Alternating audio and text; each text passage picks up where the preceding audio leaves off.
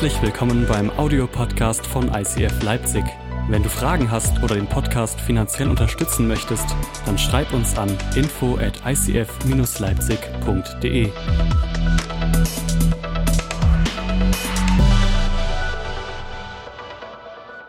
Ich weiß nicht, mit welchem Bild von Sexualität du aufgewachsen bist, aber ich vermute, dass die meisten von euch nicht Eltern hatten, die ständig über dieses Thema geredet haben. Die wenigsten von euch werden immer mit normaler und öffentlicher Nacktheit konfrontiert worden sein, obwohl es so ein paar vielleicht hier im Osten schon. Ähm, ist es, ist es ein Thema, das vor allem, wenn du in christlichen Kreisen aufgewachsen bist, für dich vielleicht herausfordernd sein kann. Aber ich habe mich ich habe mir lange Gedanken dazu gemacht und es ist ein Thema, mit dem wir immer wieder konfrontiert sind, weil es uns alle irgendwo beschäftigt. Ob Single, ob in einer Beziehung, ob verheiratet oder verlobt, spielt keine Rolle. Wir alle sind kontinuierlich immer wieder mit Sexualität konfrontiert und doch ist es ein Thema, über das es uns so schwer fällt zu reden. Und ich verstehe es nicht. Ich verstehe nicht, absolut 0,0, warum wir Christen, gerade wir Christen, uns so schwer tun, über Sex zu reden. Ich verstehe es wirklich nicht. Ich weiß, wo es herkommt. Ich weiß das aus der Kirchengeschichte. Ich weiß, dass Sexualität unterdrückt wurde, etc. pp. Aber Leute, wir haben 2019. 2019. Und uns fällt es als Christen immer noch schwer, ordentlich und offen über Sex zu reden. Ich glaube, das ist mein erster Punkt heute, Sex ist gut und Sex ist biblisch.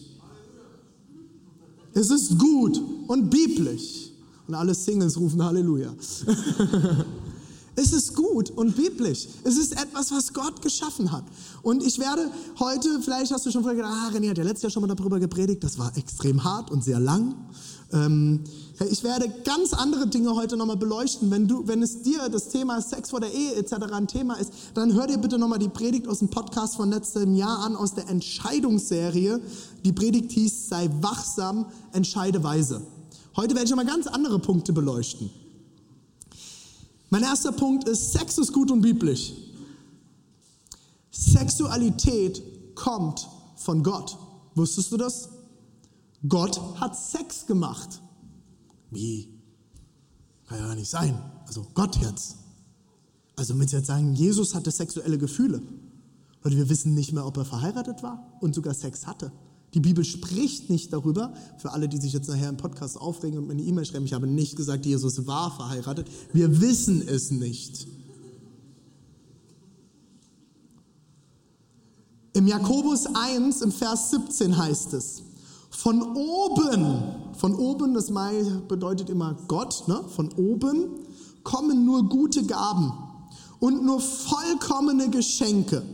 Sie kommen vom Schöpfer der Gestirne der sich nicht ändert und bei dem es keinen Wechsel von Licht zu Finsternis gibt. Also alles, was wir haben und was auf diesem Planet ist, kommt von Gott. Punkt, Ende. So, und jetzt gehen wir noch eins tiefer rein in 1. Mose, direkt am Anfang, erstes Kapitel, mitten in der Schöpfungsgeschichte, direkt am Anfang. Gott hat die Menschen gerade geschaffen. Das heißt es, ab Vers 27, so schuf Gott den Menschen als sein Ebenbild, ja, als Gottes Ebenbild. Und er schuf sie als Mann und Frau. Das heißt, Gott ist Mann und Frau zugleich. Wow. Weil nur zusammen sind sie das Ebenbild Gottes. Sie sind ein Abbild zusammen von Gott. Also hat er auch die Sexualität in die Menschen hineingeschaffen. Und jetzt ist das Beste, ich liebe die Bibel und ich liebe unseren Gott. Es ist so genial. Jetzt achtet darauf, was der erste Auftrag ist. Er segnete sie und sprach. Das ist das Erste, was er den Menschen sagt. Vermehrt euch und bevölkert die Erde und nehmt sie in Besitz und so weiter und so fort. Habt Sex. Das allererste. Und wir, und wir denken, ja, man kann in der Kirche, also, hallo René, willst du jetzt heute wirklich über Sex reden? Nacktheit? Körper? Brüste. Das hast du heute schon so oft gesagt, als du den Vers vorgelesen hast. Ich, ich kann jetzt schon nicht mehr. Erste, was Gott sagt zu den Menschen ist Sex. Habt Sex, seid fruchtbar und vermehrt euch. Habt Spaß. Und da wird es schon ganz schwierig. Also Sex ist ja eigentlich nur zur Vermehrung geschaffen, steht hier ja ganz klar. Schau mal in deine Bibel rein, lest das hohe Lied der Liebe und erzähl mir, dass Sex nichts mit Freude zu tun hat.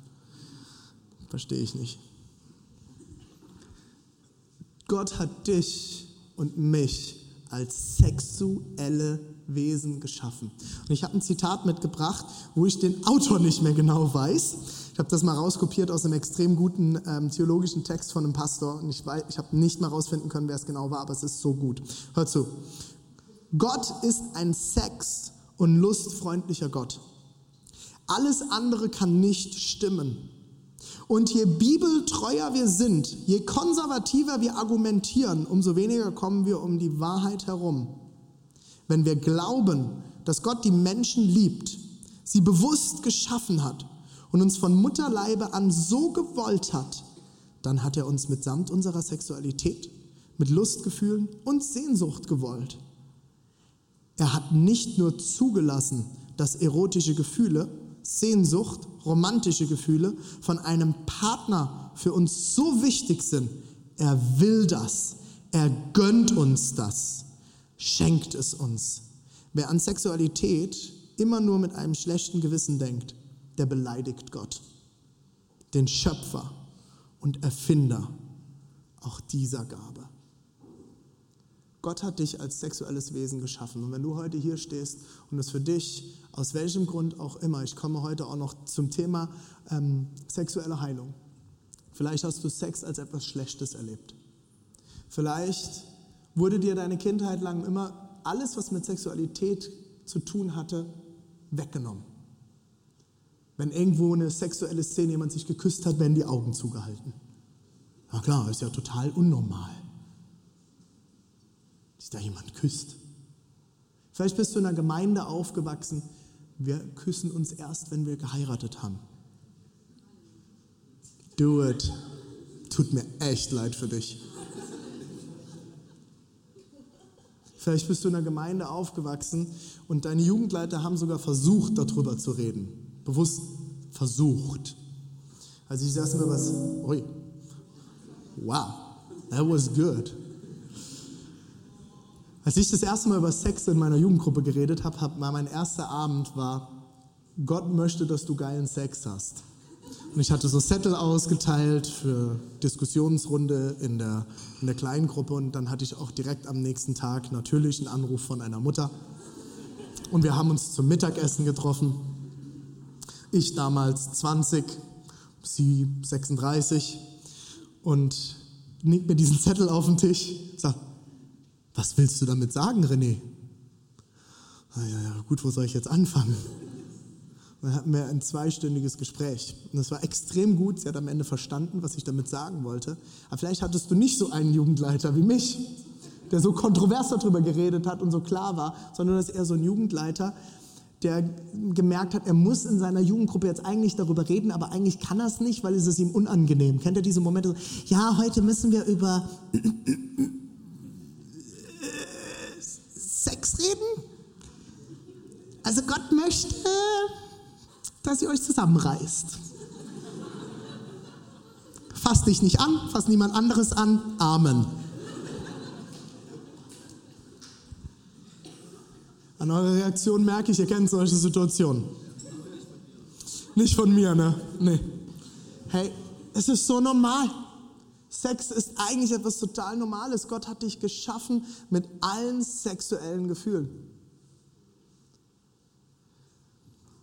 In der Seelsorge habe ich immer wieder das Thema, dass Männer zu mir kommen und sagen, René, wie soll ich denn damit umgehen, dass ich andere Frauen attraktiv finde? Ich bin doch verheiratet. Halleluja, du funktionierst. Die Männer haben gelacht, die Frauen sind noch am Überlegen. Der eine Mann hat die seine Frau in die Rippen gestoßen. Siehst du? Jetzt mal ganz ehrlich, Leute. Jetzt mal wirklich. Sorry, Eier auf den Tisch. Jetzt mal ehrlich. Come on, Leute. Nur weil ich verheiratet bin, bin ich blind? Das wünschen sich einige Ehefrauen, ne? Hey, wenn du weißt als Frau, wer du bist, macht es dir nichts aus, dass ein, dein Mann auch eine andere Frau attraktiv finden kann. Die Frage ist, wie geht er damit um? Und jetzt auch mal ganz ehrlich, Frauen, come on. Euch wurde in der Geschichte jegliche Sexualität doch sowieso abgesprochen. Männer haben den höchsten Trieb und Frauen haben keinen oder was? Da bin ich Feminist. Und Diana applaudiert. Jetzt mal ganz ehrlich, das ist doch der größte Bullshit. Statistiken zeigen, dass mittlerweile fast genauso viele Frauen ein Pornografieproblem haben wie Männer. Und wir tun immer noch so, als hätten Frauen keine Sexualität. Das ist doch so ein Quatsch. Das ist ein pervertiertes Denken von Sexualität, an das sich die Kirche bis heute klammert. Ja, die Frauen, das sind immer die Männer. Ja, Frauen haben manchmal ihre Sexualität besser im Griff als die Männer. Okay. Aber jetzt doch mal ganz ehrlich, Frauen, jetzt, ihr könnt mir nicht erzählen, dass ihr nicht hübsche Männer seht. Also meine Frau sagt mir das. Wir reden nämlich offen darüber in unserer Ehe. Weil dann ist es nicht im Dunkeln. Und dann kann es keine Macht gewinnen. Die Frage ist doch, was mache ich damit? Lasse ich meine Gedanken jetzt schön wandern und gehe im Kopf mit der Frau ins Bett? Oder fange ich an, dem Herrn Danke zu sagen für meine Gefühle und dafür, dass er eine wunderschöne Schöpfung geschaffen hat? Merkt ihr diesen um, dieses Umdrehen von Wahrheit? Der Feind wird immer versuchen, deine Sexualität zu pervertieren, weil Sexualität ist eine der stärksten Triebkräfte, die wir haben. Zerstörerisch und schöpferisch. Sexualität kann etwas schaffen, Sexualität kann Kinder hervorbringen. Es macht Menschen. Sex macht Menschen. Das vielleicht schon für einige heute eine Erkenntnis. Es ist etwas, was etwas schafft. Sexualität schafft Verbundenheit in Ehe. So, jetzt mal alle Ehepaare, ihr müsst euch nicht melden, okay? Hey, der beste Sex ist der Versöhnungsex, oder?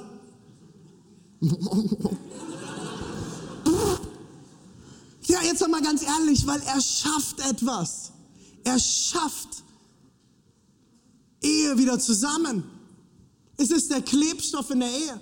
Es ist etwas Schöpferisches. Aber doch auch mal ganz ehrlich, es kann so viel zerstören wie nichts anderes.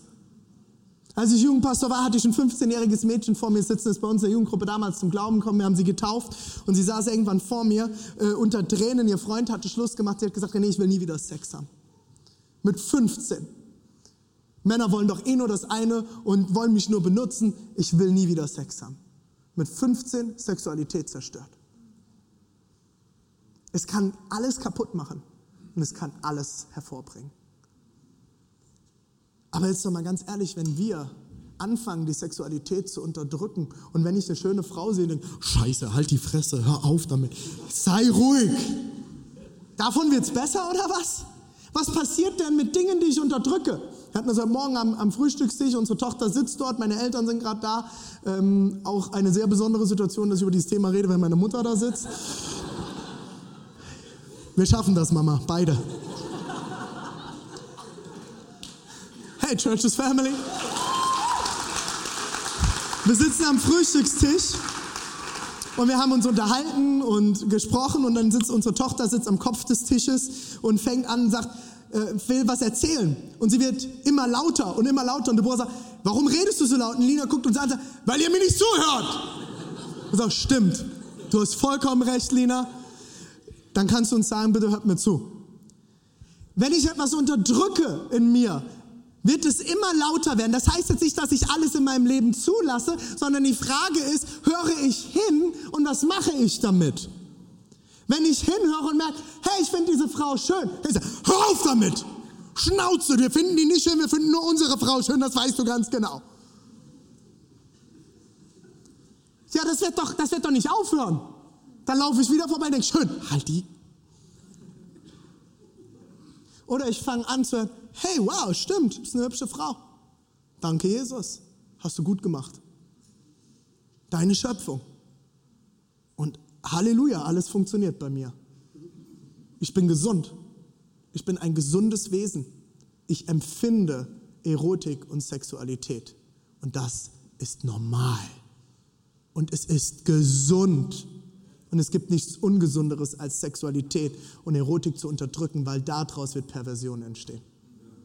Weil ich habe so viele Leute in der Seelsorge gehabt, meine Frau und ich haben so viele Leute in der Seelsorge gehabt. Christen, aufgewachsen christlich. Wir hatten keinen Sex vor der Ehe. Und dann sitzen sie am Ende, also alle göttlichen Ordnungen geehrt.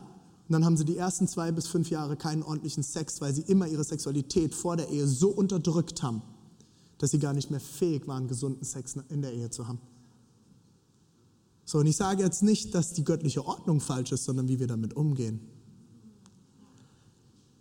Nacktheit ist normal und göttlich. Ich weiß nicht, wie du mit Nacktheit aufgewachsen bist. Meine Frau und ich, wir unterhalten uns immer wieder darum, darüber, wie wollen wir dort mit unseren Kindern umgehen. Hey, ist es so normal? Gott hat uns nackt geschaffen. Unter den Klamotten sind wir alle nackt. Schon mal drüber nachgedacht? Alle. Wir sind alle, wie wir heute hier sitzen, nackt, nur Klamotten drauf. Ja, du lachst jetzt, aber das ist doch das, wie Gott dich geschaffen hat. Du bist nicht aus deiner Mutter rausgekrabbelt und hast ein Kleidchen an.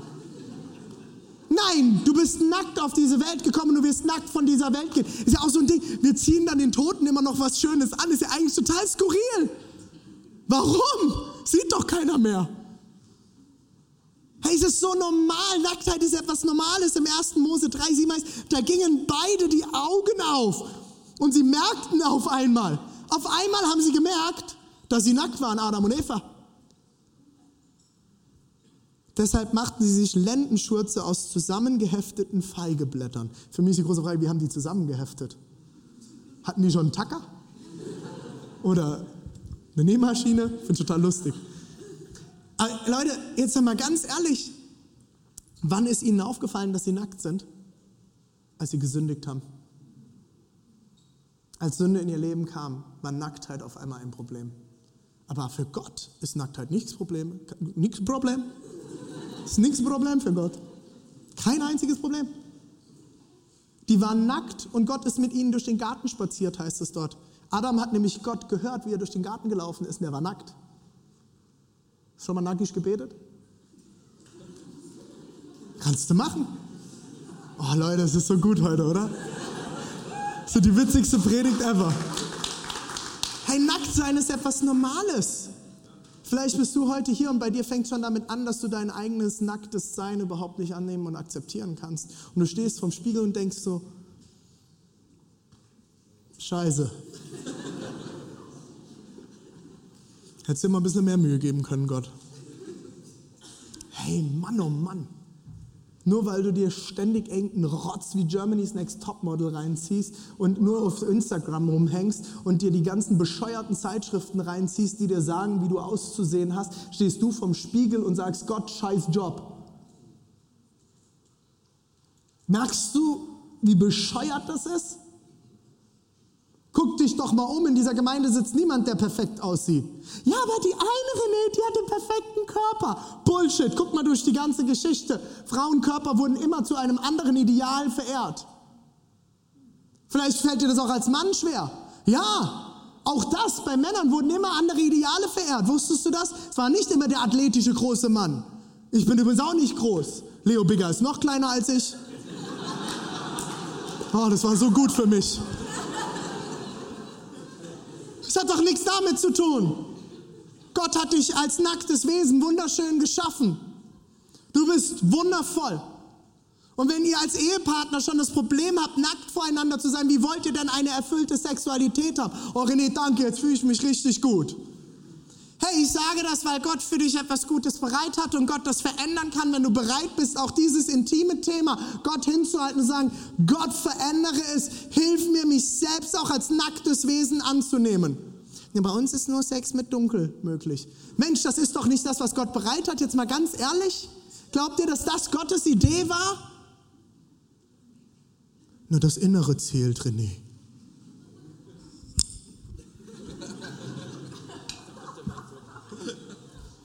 War fast ein Mic Drop. Leute, jetzt doch mal ganz ehrlich. Okay, ich weiß, es gibt Menschen, die sind nicht so Ästheten wie ich. Das weiß ich. Okay, habe ich mittlerweile verstanden mit 30 Jahren. Nicht jedem ist Äußeres und Schönheit so wichtig wie mir. Ich kann das ganz klar bekennen, mir ist sowas wichtig. Aber jetzt doch mal ganz ehrlich. Ich möchte meine Frau anschauen und sie schön finden. Deswegen habe ich sie ausgewählt. Also nicht nur. Keine Angst. Keine Angst. Es gab viele Menschen, denen ich begegnet bin, gedacht habe, wow, und dann hast du dich unterhalten, hast gedacht, ah, tschüss. Die Momente kennen wir doch alle, seien wir doch ehrlich. Hey, Gott liebt sie, ja, aber mir fällt es manchmal schwer. Deswegen liebt Gott sie nicht weniger. Ne? Also wir haben doch alle solche Begegnungen schon in unserem Leben gehabt. Oh René, jetzt bringst du wieder so Dinger. Oh. Wenn du mir E-Mails nachher senden willst, Halleluja, wir werden Freude haben. Jetzt sag mal ganz ehrlich, hey, Gott hat doch Menschen so geschaffen und auch mit unterschiedlichen Geschmäckern. Ich habe das als Teenager schon gehabt, wenn ein Kumpel mir seine Freundin vorgestellt hat. Ich habe gedacht, jo, danke Jesus, wir kommen uns nicht in die Quere. Ist doch super. Gott hat unterschiedliche Geschmäcker geschaffen und das ist gesund und gut. Aber hey, er hat dich so geschaffen, wie du bist. Und es gibt jemanden, der dich genau so schön findet. Und das ist gesund und das ist gut. Fang an, deinen Körper zu akzeptieren. Fang an zu akzeptieren, wie du aussiehst. Es ist normal, dass bestimmte Stellen an deinem Körper nicht gleich groß sind. Ich bin heute direkt. Es ist normal und es ist okay. Das ist menschlich, weil der Mensch ist nicht perfekt, nicht perfekt gefotoshoppt. Weil in der Imperfektion können wir Gott erkennen. Können wir sehen, wie Gott geschaffen hat. Christen dürfen lernen, über Sex zu reden und zu beten. Habt ihr schon mal als Ehepaar für guten Sex gebetet? Wir machen das sogar in unserer Small Group. Unter Männern. Wir segnen einander für eine gute Sexualität. Wir beten für erfüllende Sexualität. Eine Sache, die mich so ärgert, ist, dass wir alle mit diesem Thema zu tun haben, aber keiner redet drüber. Jetzt nochmal, liebe Ehepaare, die schon Kinder gekriegt haben. Im Schnitt ist es nicht möglich, nach einer Geburt zwischen sechs Wochen und drei Monaten Sexualverkehr zu haben. Ich habe einen Freund gehabt, die konnten ein Jahr lang keinen Sex nach der Geburt ihres ersten Kindes haben. Warum reden wir nicht darüber? Liebe Männer, warum reden wir nicht darüber? Wir können nur darüber reden, über Sexualität, wenn wir fünf Bier gesoffen haben und dann, und dann fangen sie an, alle zu reden. Aber jetzt doch mal ganz ehrlich, das sind doch Themen, die uns alle beschäftigen. Wie gehe ich damit um? Wusstet ihr, dass die meisten Ehescheidungen kurz nach einer Geburt ihren Start nehmen? Hey, warum redet ihr nicht darüber? Frauen, warum redet ihr nicht darüber, was das bedeutet für eure Männer? Und wie ihr als Frau noch den Kampf in euch habt, ihr möchtet eigentlich und ihr merkt, es ist ein Kampf, aber keiner redet drüber. Was passiert? Der Feind klopft an. Und er hat die größte Chance, alles zu pervertieren. Hey, vielleicht lebt ihr eine Ehe, wo immer wieder räumliche Trennung ein Teil ist, wegen beruflichen Gründen, warum auch immer. Warum redet ihr nicht darüber? Hey, wenn ihr darüber redet, Halleluja, nicht euer Thema. Aber ich weiß genau aus Ehebegleitung, die wir seit Jahren machen, dass es nicht aufs Tablett kommt, dass sich nicht getraut wird, darüber zu reden. Leute, wir müssen lernen, als Christen über Sex reden zu können. Wenn wir es nicht tun, werden es die anderen tun. Wenn wir nicht die Bücher schreiben, werden wir bescheuerte Bücher lesen. Wenn wir nicht darüber reden, kann der Feind es nehmen und zerstören und pervertieren. Und dann wird es nicht zu dem Glück werden, zu dem Gott es eigentlich gedacht hat. Wusstest du, dass Gott für dich guten Sex geplant hat? Eine gesunde Sexualität? Aber der Feind es nutzt, um uns kaputt zu machen, um Menschen zu zerstören. Wir gehen nicht umsonst beim Walk for Freedom auf die Straße. Sexsklaverei ist eines der größten Themen unserer Zeit. Wusstet ihr das? Deutschland wird auch international der Puff der Welt genannt. Wusstet ihr das? Es kann so viel zerstören. Und wir haben nicht verstanden, dass Gott was Gutes bereit hat und wir reden nicht drüber. Mein zweiter Punkt ist, und den wollte ich kurz fassen, weil wir da letzte Woche schon mal drüber geredet haben, einfach als Erinnerung, alles hat seine Zeit. Ehre die göttlichen Ordnungen. Mach dir Gedanken, wir haben letzte Woche über den, das Haus geredet. Hey, dein Single-Dasein ist dein Fundament, deine Beziehung ist das ist Erdgeschoss. Der, der, der erste, erste Geschoss von deinem Haus ist deine Verlobung und das Dach. Das Dach ist die Ehe. Bau nicht das Dach auf die Wiese fangt an, auch als Paar jetzt schon darüber zu reden. fangt an, über eure Sexualität zu reden. Fangt an, Schritt für Schritt natürlich nicht vom ersten Tag an den anderen überfordern. Aber geht Schritte. Hey, nach sieben Jahren, wir sind heute, würde ich sagen, auf einer Ebene, wo wir über alles reden können. Das haben wir uns aufgebaut. Wir sind Schritt für Schritt, haben wir darüber angefangen, miteinander zu reden. Fangt an, darüber zu reden. Und wenn ihr euch schämt, dann fangt an, darüber zu reden. Sagt, hey, ich würde gerne eigentlich über Sexualität reden, aber mir fällt es sau schwer, weil ich da schräg geprägt bin. Kannst du mir helfen? Hey, komm, wir beten kurz dafür. Jesus, mach, dass wir ordentlich darüber reden können, weil es ist ein Geschenk, das du uns gegeben hast. Und wir wollen das in unserer Beziehung ehren. Und dann geht einen ersten Schritt. Fangt vielleicht mal darüber an zu reden, wie Nacktheit in eurer Familie geprägt war. Fangt doch an, mal darüber zu reden. Bei uns durfte nicht nackt rumgelaufen werden, bei uns durfte nackt rumgelaufen werden, das hat das mit mir gemacht. Könnte ein erster Schritt sein. Aber redet drüber. Ich liebe Nacktbaden. Nothing better than a free snake in the lake. Das ist was Gutes. Das ist gut. Und nicht jeder muss das so machen und nicht jeder muss das so lieben. Aber ich bin nach Ostdeutschland gezogen. Und ich bin Missionar, so muss ich die Leute kennenlernen. Geht Schritte. Jede Beziehungsebene hat etwas bereit. Packt nicht das Paket von Anfang an aus, sondern nehmt euch Zeit. Nehmt euch Zeit. Jede Beziehungsebene, Beziehung, Verlobung, Ehe, alles hat seinen Wert. Nutzt die Zeiten und holt euch nicht von Anfang an die Kompliziertheit von Sexualität in voller Fülle in eure Beziehung rein. Sexualität ist vielleicht, kann am Anfang super easy sein, aber kann auch schwierig sein, wenn ein Partner mal nicht will, nicht kann, wenn es keinen Spaß gemacht hat, all das. Das sind doch Themen, die musst du nicht von Anfang an mit auf dem Tablett haben. Ackert doch erstmal andere Dinge ab. Aber das heißt nicht, dass ihr vor der Ehe keine Sexualität habt, sondern geht Schritte. Lernt einander kennen. Man muss doch nicht direkt alles auf einmal haben. Man kann doch Schritte gehen miteinander. Man kann einander doch kennenlernen. Aber erwarte auch nicht, wenn du gar keine Sexualität vor der Ehe hast, dass die Hochzeitsnacht kommt und alles funktioniert. Habe auch alle Sanggeschichten erlebt. Alles gehört schon. Nie was vorher gehabt, einmal geküsst und dann in der Ehenacht stand der Mann nackig da und sagt, so, los geht's. Das funktioniert nicht, Leute. Das kann nicht funktionieren. Das ist zerstörerisch. Lernt euch kennen. Lernt euch zu ehren. Und liebe Männer, ihr tragt Verantwortung da drin. Ich habe mir immer wieder Gedanken gemacht, wie weit kann ich gehen in unserer Beziehung, in unserer Verlobungsphase. Wenn wir uns jetzt trennen, wie viel werde ich in meiner Frau zurücklassen und kaputt gemacht haben auch dadurch? Ihr tragt eine Verantwortung. Die Bibel spricht darüber, ihr seid das Haupt der Beziehung. Oh, das ist aber ein konservatives Bild. Ja, wisst ihr warum? Die Frau ist das sensiblere Gefäß, heißt es dort. Und wenn du dort ins Hebräische schaust, steht dort, sie ist das gute Geschirr, das man nur zu den besten Zwecken rausholt, weil es, weil es ein schönes und an manchen Stellen schneller einen Knacks kriegen kann, weil Frauen oft wesentlich sensiblere Wesen sind. Und die haben wesentlich sensiblere Antennen. Und ich bin dankbar dafür, weil meine Frau mich dadurch vor ganz viel Mist schon geschützt hat. Und alle denken, ja, Deborah ist ja eine sehr starke Frau. Und trotzdem ist meine Frau hochsensibel. Du hast einen Auftrag, du hast eine, eine Verantwortung als Mann. Du hast eine Verantwortung für eure Sexualität. Nimmst du dir Zeit für deine Frau? Gehst du auf deine Frau sexuell ein? Du hast eine Verantwortung dort.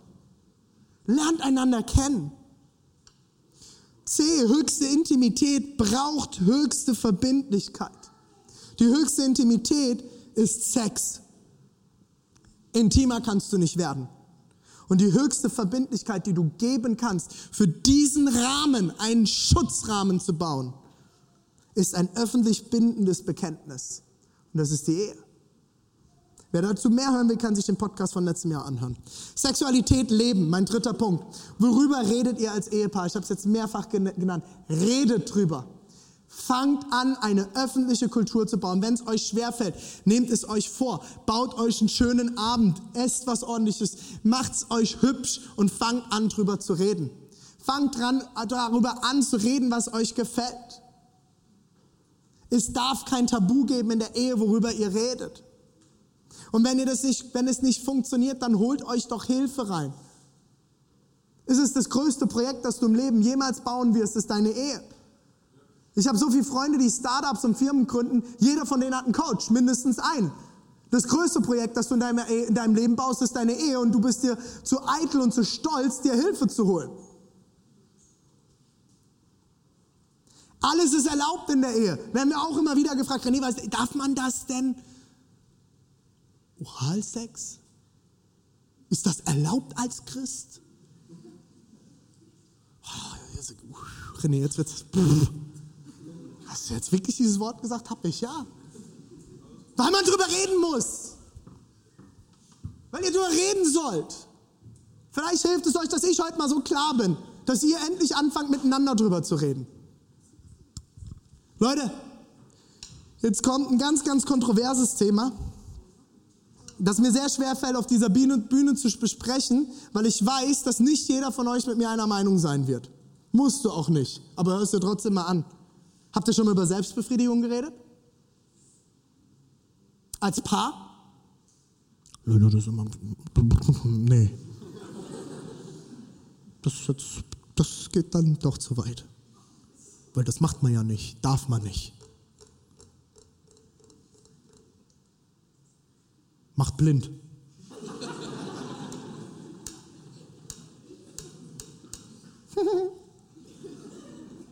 Leute,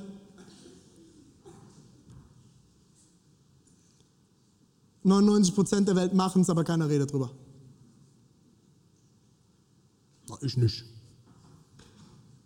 Habt ihr schon mal da, euch drüber getraut, in eurer Beziehung drüber zu reden? Oder mal unter Freunden? Ich habe mit meinen Freunden darüber geredet. Offen und ehrlich. Ich glaube, es gibt eine pervertierte Selbstbefriedigung. Die geht immer einher mit Pornografie, mit einer Sucht, dass ich gar nicht anders kann, mich nicht mehr unter Kontrolle habe, dem immer nachgehen muss. Immer wenn es mir schlecht geht, muss ich mich selbst befriedigen. Manche Männer können, weiß das von Männern, bei Frauen bin ich da nicht so drin, weil ich mit Frauen nicht über sowas rede. Ähm, solltest du auch als Mann nicht tun. Das nicht, äh, gehen deine Gedanken nur nachher durch. Ähm, also mit deiner Frau, ne? kannst du das machen. Ich kenne Männer, die können nicht mehr einschlafen ohne. Das sind Momente, wo es sich pervertiert, wo der Feind es nimmt und etwas Schlimmes, etwas kaputt macht. Wenn ich andere Partner begehre, Frauen, die nicht meine sind, dann wird es Schreck. Und am Ende kommt dann die Scham. Der Scham ist sowas wie der Kater von der sexuellen Sünde. Das ist pervertierte Selbstbefriedigung. Das wird dich zerstören. Es wird deine Beziehung zerstören. Es, du wirst dich schämen, du wirst dich schlecht fühlen. Es macht kaputt. Und jetzt will ich eine Sache zur Pornografie auch wiederum sagen. Habe ich auch viele Gespräche schon drüber gehabt, immer wieder selber auch schon mit zu tun gehabt. Hey, das Problem bei Pornografie ist nicht, dass du die Frau schön findest, dass du den Sex an sich erotisch findest. Ist gesund, ist normal, du funktionierst. Sondern was hinter Pornografie steckt. Ein System, eine Machenschaft, die Menschen zerstört und missbraucht und ein schräges Bild von Sexualität aufbaut. Ich glaube aber auch, dass es eine gesunde Selbstbefriedigung gibt. Und das ist das erste Mal, dass ich von der Bühne zu diesem Thema so direkt spreche. Und ich weiß, dass das für einige Leute herausfordernd sein kann und dass auch einige vielleicht beim Podcast später denken, sehe ich anders. Darfst du. Du darfst deine eigene Meinung haben. Aber ich werde dir erklären, warum ich so denke. Die Bibel sagt an keiner einzigen Stelle etwas für oder gegen Selbstbefriedigung. Keine.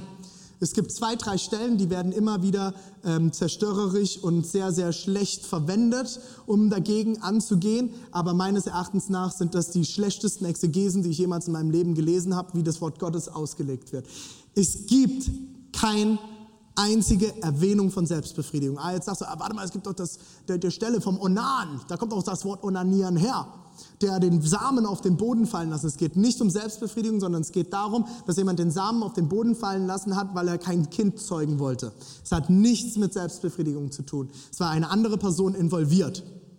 Und ich will, dass du das heute verstehst. Die Bibel sagt nichts dazu und deswegen werden wir auch nicht irgendetwas hineinlesen.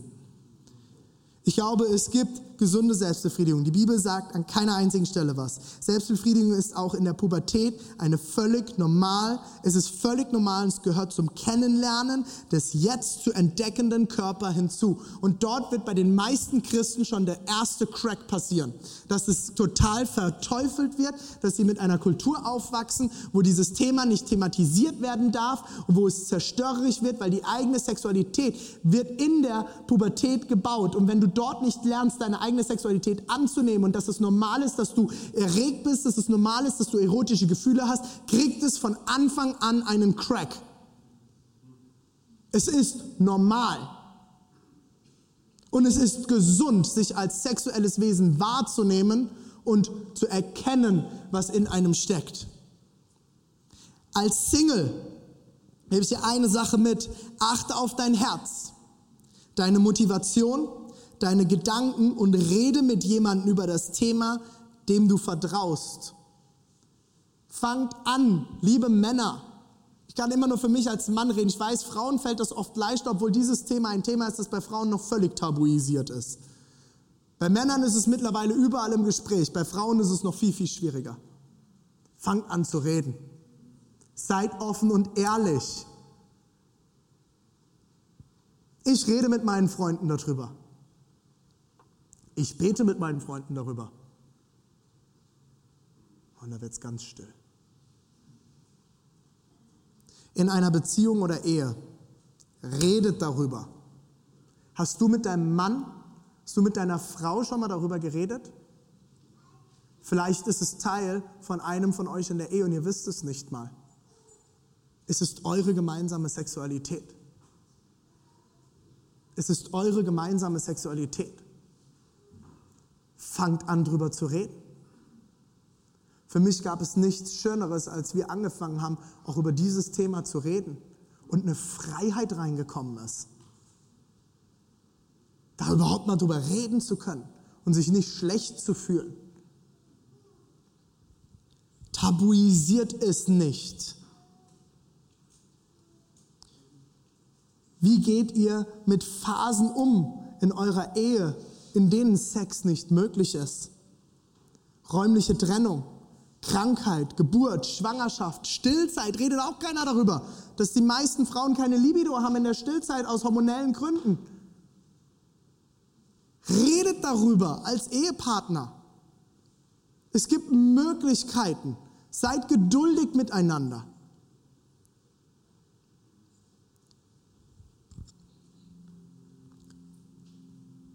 Der letzte Punkt, und das ist meines Erachtens nach der sensibelste.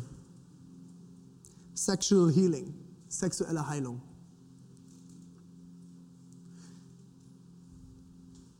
Vielleicht stehst du heute hier, du sitzt heute hier und du merkst jetzt, dich fordert dieses Thema mega heraus. Vielleicht bist du heute hier und du bist, ich sage das mal ganz direkt, konservativ pervertiert worden, was Sexualität angeht. Man durfte nicht drüber reden. Es war nichts Gutes. Es war nichts Gutes drin. Ungesund. Schmutzig. Vielleicht kommst du aus so einem Hintergrund. Ich glaube, Gott hat für dich sexuelle Heilung heute bereit.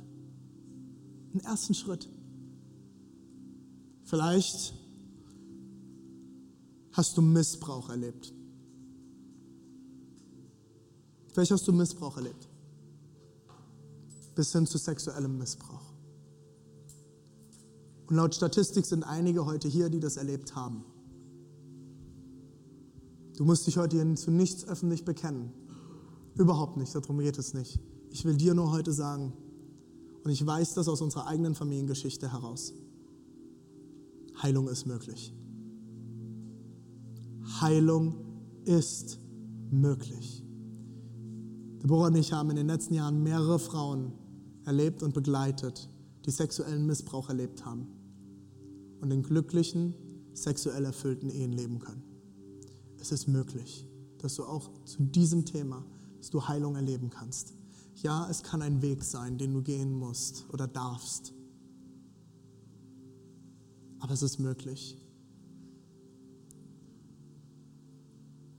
Vielleicht bist du aber auch heute hier Und du hast Sexualität nicht in göttlichen Ordnungen gelebt und hast gemerkt, dass dadurch Dinge in dir kaputt gegangen sind.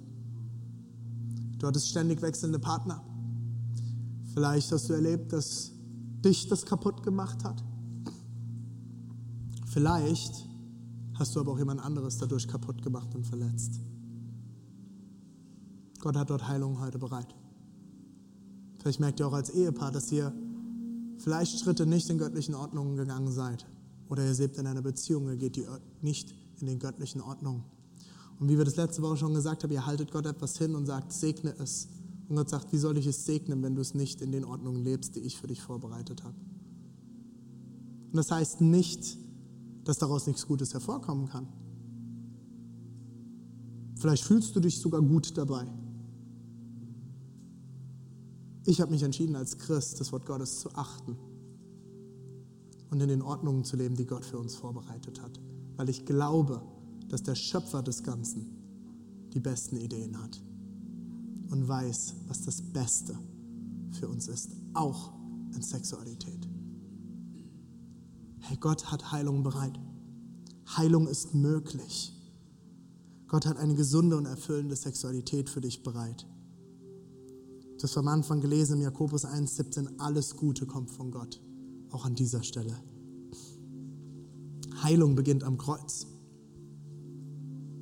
Alles, was im Dunkeln ist, ist angreifbar für den Feind. Epheser 5, 12 bis 13. Denn was, denn was machen, äh, was manche im Verborgenen treiben, ist so abscheulich, dass man sich schämt, es auch nur zu erwähnen. Doch alles, was aufgedeckt wird, was ans Licht kommt, ist dann im Licht. Als das sichtbar, was es wirklich ist. Mehr noch, alles, was sichtbar geworden ist, gehört damit zum Licht, zu Gott. Schäm dich nicht. Hör auf, dich zu schämen und bring die Dinge ans Licht, ans Kreuz. Jesus starb nicht nur für deine Sünde, sondern auch für deine Scham. Im 1. Mose 3, 7 bis 10, ich habe vorhin schon mal aus dem Text gelesen, dort heißt es, da gingen Adam und Eva beide die Augen auf. Sie merkten auf einmal, dass sie nackt waren. Deshalb machten sie sich Lendenschurze aus zusammengehefteten Feigeblättern. Am Abend, als es kühler wurde, hörten sie Gott durch den Garten gehen. Da versteckten sie sich vor Gott zwischen den Bäumen. Doch Jahwe, Gott, rief den Menschen, wo bist du? Als wüsste er es nicht. Der antwortete, ich hörte dich durch den Garten gehen und bekam Angst, weil ich nackt bin. Deshalb habe ich mich versteckt. Ich schließe mit drei Punkten zu Scham. Scham bringt uns dazu, unsere Verfehlungen mit unangemessenen Dingen zu bedecken. Da gingen, sie beid, gingen beide die Augen auf und sie bedeckten sich mit den Feigenblättern. Wenn du nicht lernst, über Sexualität und deine Scham zu reden, wird die Scham dich dazu bringen, Dinge zu tun, um, deine, um die sensiblen und die zu schützenden Gegenden in dir zu verdecken. Durch Drogen, durch Alkohol, schlechtes Reden, dadurch erhebst du dich über andere. Gut reden, was du tust. Ja, ich fühle mich doch gut dabei, ist doch alles in Ordnung, fühlt sich doch gut an. Also kann es nicht falsch sein. Manche werden zum Workaholic und arbeiten so lange, bis sie so dass sie nicht mehr Zeit zu Hause mit ihrer Familie oder ihrem Ehepartner verbringen müssen, damit sie nicht konfrontiert werden mit den Themen. Oder weil sie dann alleine zu Hause sind nie gelernt haben, guter Single zu sein und zu Hause dann nur noch herausgefordert sind mit sich selbst. Scham wird dich dazu bringen, die Dinge, die du verstecken willst, mit ungesunden Dingen zu verdecken. Das zweite ist, Scham bringt uns dazu, an unsinnigen Orten Schutz zu suchen. Am Abend, als es kühler wurde, hörten sie Gott durch den Garten gehen. Da versteckten sich der Mann und seine Frau vor Gott zwischen den Bäumen. Und ich finde es so lustig. Ähm, Gott sagt, hey, wo bist du? Er wusste genau, wo sie sind. Es war total unsinnig, total bescheuert, sich dort zu verstecken. Vielleicht versuchst du dich auch zu verstecken vor Gott, vor anderen, vor deinem Ehepartner, vor deinem Partner. Manche tun das zum Beispiel, dass sie anfangen, irgendwelchen Gurus zu folgen. Horoskope, schlechte Literatur, die ihre Leben bestätigen. Falsche Propheten, Heiler, Sekten, Bordelle, Sexclubs. Sie fangen an, sich zu verstecken vor dem, was Gott eigentlich in ihrem Leben tun will. Und anstatt dass sie Heilung suchen, fangen sie an, immer tiefer in den Mist einzusinken. Und das Letzte ist, Scham bringt uns dazu, vor dem wegzurennen, zu dem wir rennen sollten. Es bringt uns dazu, wegzurennen vor dem, zu dem wir eigentlich rennen sollten, Gott. Doch Jahwe rief den Menschen zu, wo bist du? Der antwortete, ich hörte dich durch den Garten gehen und bekam Angst, weil ich nackt bin. Deshalb habe ich mich versteckt. Wir laufen weg vor Gott. Scham wird der Feind immer nutzen, um dich wegzuziehen von Gott. Er wird dich manipulieren, dass du dich so schlecht fühlst, dass du denkst, du darfst nicht mehr zu Gott kommen. Du kannst nicht mehr zu Gott kommen.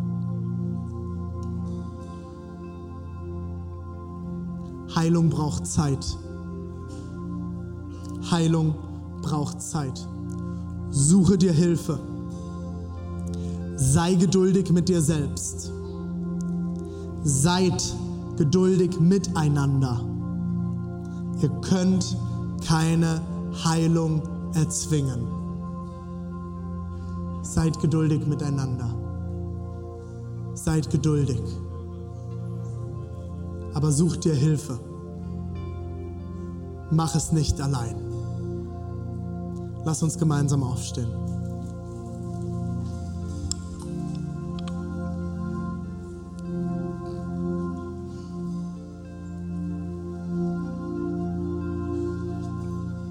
Ich weiß nicht, was dieses Thema heute mit dir angestellt hat.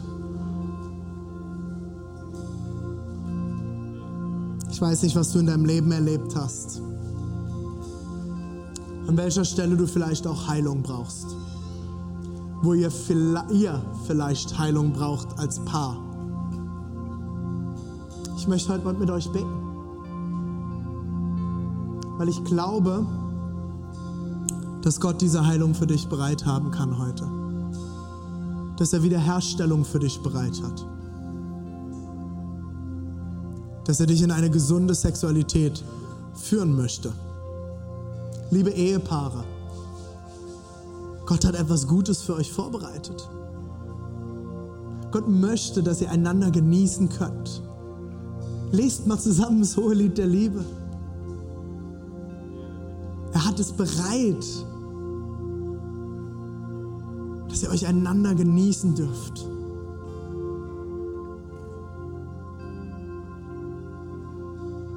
Jesus, ich bete heute Morgen. Ich bete für jeden Einzelnen heute Morgen in diesem Raum, der mit diesem Thema kämpft, der alleine persönlich herausgefordert ist, der etwas Schlechtes in seiner Geschichte erlebt hat, von sexuellem Missbrauch bis hin zu pervertierten Denken über Sexualität, bis hin zu konservativem Denken, das Sexualität ablehnt. Ich bete für jeden Einzelnen heute, Jesus, der damit kämpft, dass du heute sexuelle Heilung beginnst, dass du Scham brichst Jesus, ich bete, dass wir eine Kirche sind, die gesund lernt, über dieses Thema zu reden, miteinander unterwegs zu sein, miteinander zu ringen, miteinander den Himmel zu stürmen für dieses Geschenk, das du uns gegeben hast. Miteinander zu kämpfen für Heilung, Jesus. Jesus, ich bete, dass du diese, diese Scham zerstörst, die der Feind nutzt, um uns zurückzuhalten miteinander zu wachsen. Jesus, ich bete heute Morgen, dass du Beziehungen, Verlobte und Ehepaare in unserer Kirche segnest. Dass sie lernen, miteinander zu reden. Dass sie lernen, miteinander zu entdecken, was Gott für sie vorbereitet hat. Ich bete auch für alle Singles heute Morgen.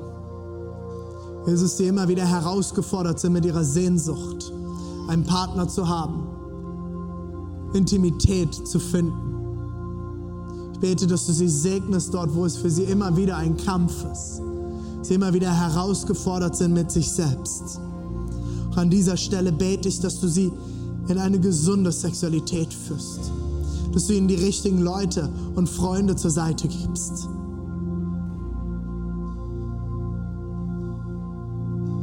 Jesus, ich bete für Heilung heute Morgen. Heilung an Körper, Seele und Geist, Jesus. Danken dir, dass du uns geschaffen hast, wie du uns geschaffen hast. Und dass es uns am Ende zum Guten dienen wird.